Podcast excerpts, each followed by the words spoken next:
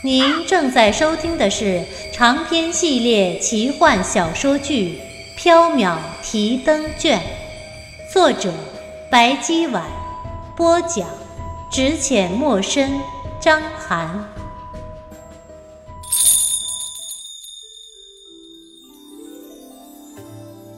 喜欢我们的听友可以加入 QQ 群六二九八四九三五八六二九八。四九三五八，第一折返魂香，第十二章间谍。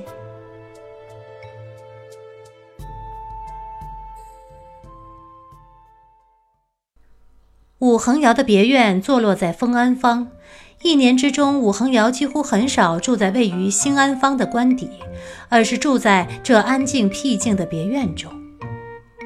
借着月光望去，袁耀看见一座荒草丛生的宅院，占地很大，但院墙大门朱漆剥落，杂草漫生。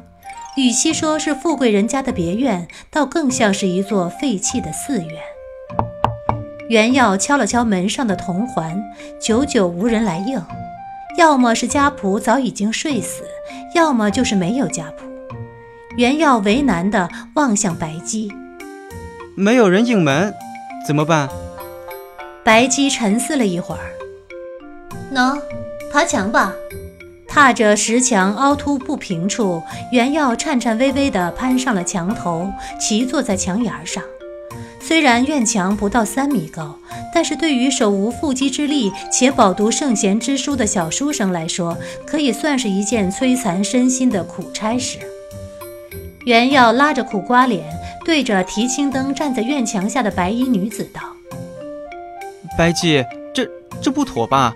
要是被人看见了，当做是贼，那可是跳进黄河也洗不清了。”哎，宣之，你都已经坐在墙上了，横竖都洗不清了，还是赶快跳下去吧。小书生想拉一个共犯。白姬，你你不上来吗？白姬含糊地说道：“你先下去。”我就能进去了。小书生哦了一声，咬着牙壮了一会儿胆子，还是不敢往下跳。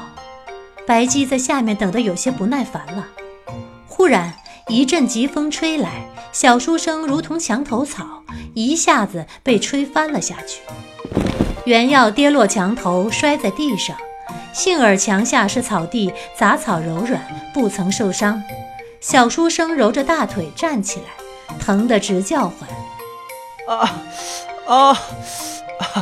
好好的，怎么起风了？摔死小生了。袁耀巴巴地抬头望墙，等着白姬翻墙过来。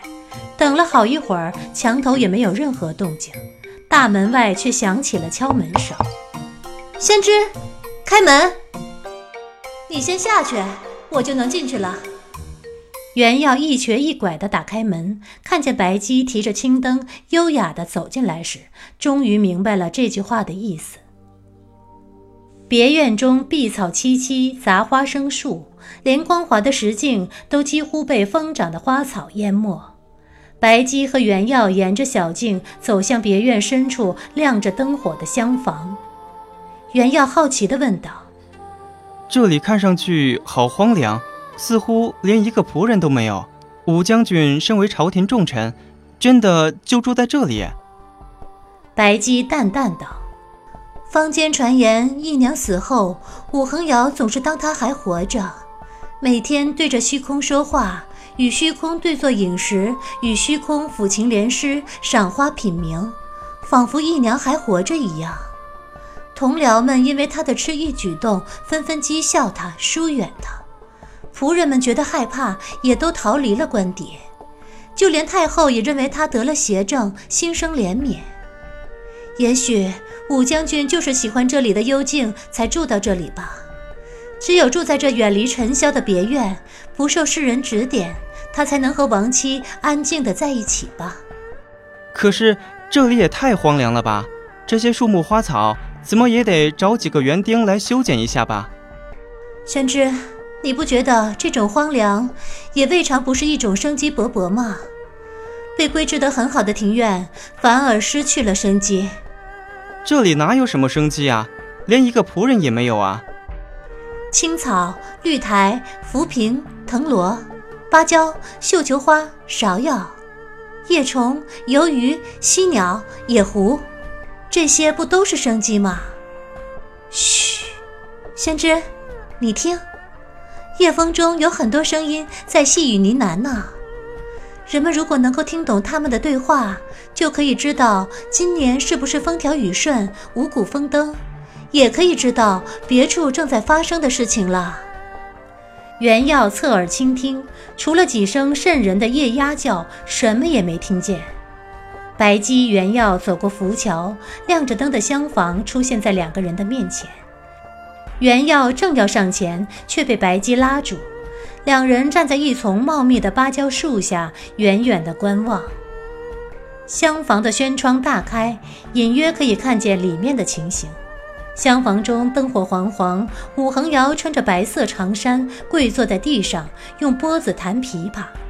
一身红衣的骷髅踏着珠玉般的琵琶调，缓缓起舞。森白的骨头，鲜红的血衣，偏偏以曼妙的姿态起舞。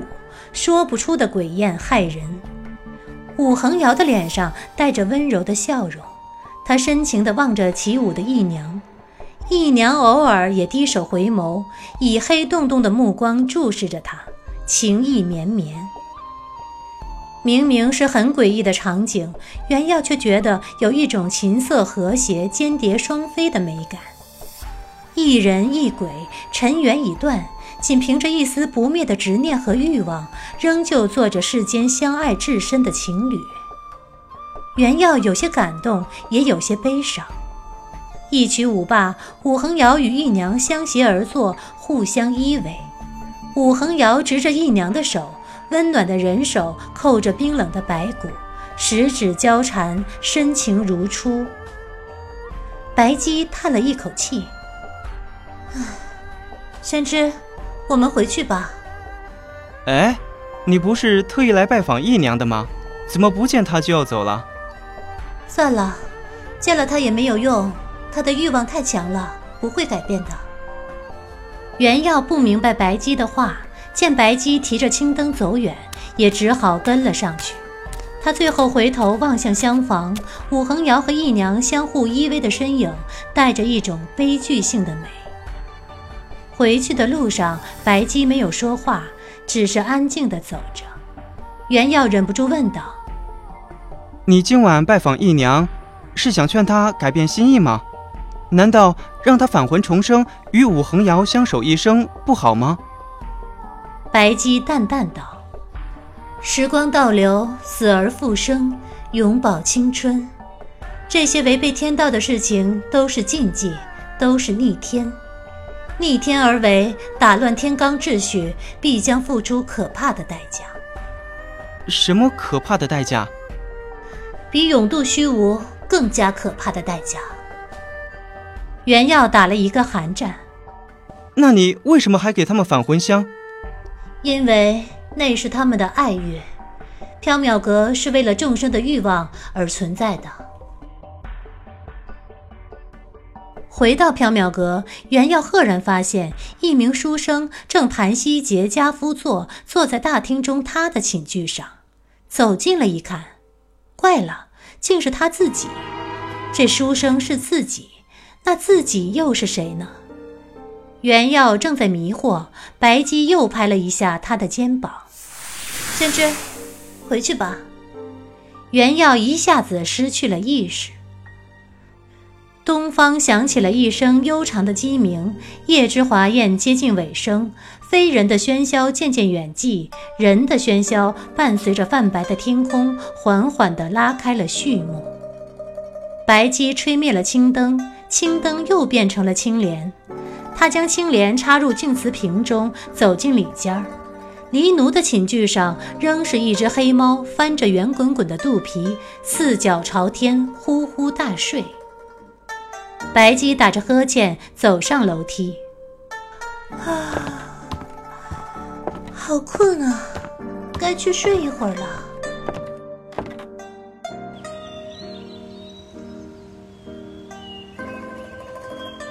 时光飞逝，春去夏来，转眼已经是仲夏六月，小书生老实本分的在缥缈阁里做杂役，受着一主一仆的奴役使唤，心中满腹的委屈也不敢反抗，只能趁夜深无人之际，在缥缈阁外的柳树上挖个洞倾诉。功名于他已是无望了。用白姬的话说：“玄之，你此生没有富贵之命，如果强求，只怕还会有灾厄。还是本分一生，倒能安享终老。”因为父亲的遭遇，小书生对功名本来也看得颇淡，也就不再想去参加科试了。不过他还是常常捧着本书看。缥缈阁中有不少珍贵的书卷，他就做了蠹虫。偶尔，他也会吟两首或壮志未酬，或伤春悲秋的酸诗，惹来黎奴的白眼和嘲笑。从春天到夏天，发生了不少事情。仲春时节，韦德玄客气地请小书生去韦府，吞吞吐吐地绕了半天，又洒了几滴老泪。小书生才明白，韦家是要他解除与韦飞燕的婚约，因为韦家小姐已经另许别家了，而且婚期在即。小书生虽然伤心，但还是同意了。韦德玄抹着老泪，信誓旦旦：“袁世之，婚约虽然解除了，但韦家与袁家事已永在。”韦德玄又送了小书生许多银两。小书生客气而委婉地拒绝了。暖春四月，花满长安时，韦家二小姐韦飞燕出阁，嫁给骠骑大将军武恒尧。小书生幽居缥缈阁，并不知道这个消息。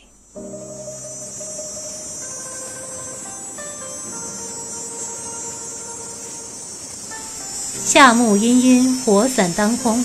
一声声蝉鸣从缥缈格外的柳树上传来，更显得夏日午后的寂静与燥热。黎奴懒洋洋地趴在柜台上，无精打采，对最爱的鱼干也没有了胃口。袁耀拿着鸡毛掸子，为一只一人高的曲径彩釉瓶弹灰，彩釉瓶上绘的是十里碧河的景致。袁耀靠近花瓶时，似乎能够嗅到清芬宜人的荷香。感到一股带着阴霾水汽的夏风扑面而来，说不出的舒适惬意。小书生酸劲儿上来，摇头晃脑地吟了一首诗：“千里碧荷翡翠冷，红莲凋尽白莲生。十顷烟湖晴川美，一脉水乡静心灯。”黎奴听到了，骂道。你个书呆子，不好好干活，又偷懒吟诗，什么破诗，酸死了！小书生一边挥舞着鸡毛掸子，一边辩解：“小生一边弹灰一边吟诗，哪有偷懒？小生的诗里一脉水河之香，怎么会有酸味呢？”黎奴不耐烦：“少啰嗦！爷说你偷懒，你就是偷懒；爷说你的诗一股酸味儿，你的诗就是一股酸味儿。”黎奴在白姬和客人面前，永远都是一副恭顺乖巧的奴才样可是，在小书生面前，他扬眉吐气，翻身成了爷。小书生不敢忤逆黎奴大爷，只好忍气闭了嘴，乖乖弹灰。一阵清脆的铃铛声从缥缈阁外传来，袁耀回头望去，一只五色华羽、眼纹如火焰的鸟飞进了缥缈阁。它的脖颈上系着一枚小铃铛，彩鸟在大厅中盘旋了一圈，径自飞去了里间儿。袁耀担心彩鸟带倒了玉器和古玩，拿着鸡毛掸子想去撵，被黎奴一把拦住。哎，回来！你打它做什么？那是给主人送信的。小书生好奇地问：“给白姬送信的？飞鸟传书吗？这是什么鸟？小生从没见过这种鸟。”这是猪盘鸟，是毕大公子的宠鸟，肯定是陶公子又闯祸了。毕大公子、陶五公子，他们是什么人？毕大公子、陶五公子都是主人的侄子，主人有九个侄子呢。每隔十年，九位公子就会从东海运送各种宝物来缥缈阁，可是陶武公子一上岸就爱闯祸。黎奴话未说完，白姬揉着额头从里间走了出来，一脸郁色。朱盘鸟停在他的肩头，低首以喙梳理着五色华羽。宣之，出了一些事情，我和黎奴必须去洛阳几天，你独自留在缥缈阁，没有问题吧？小书生心中不安，他不敢独自待在诡秘的缥缈阁中。呃，不如小生和你们一同去吧。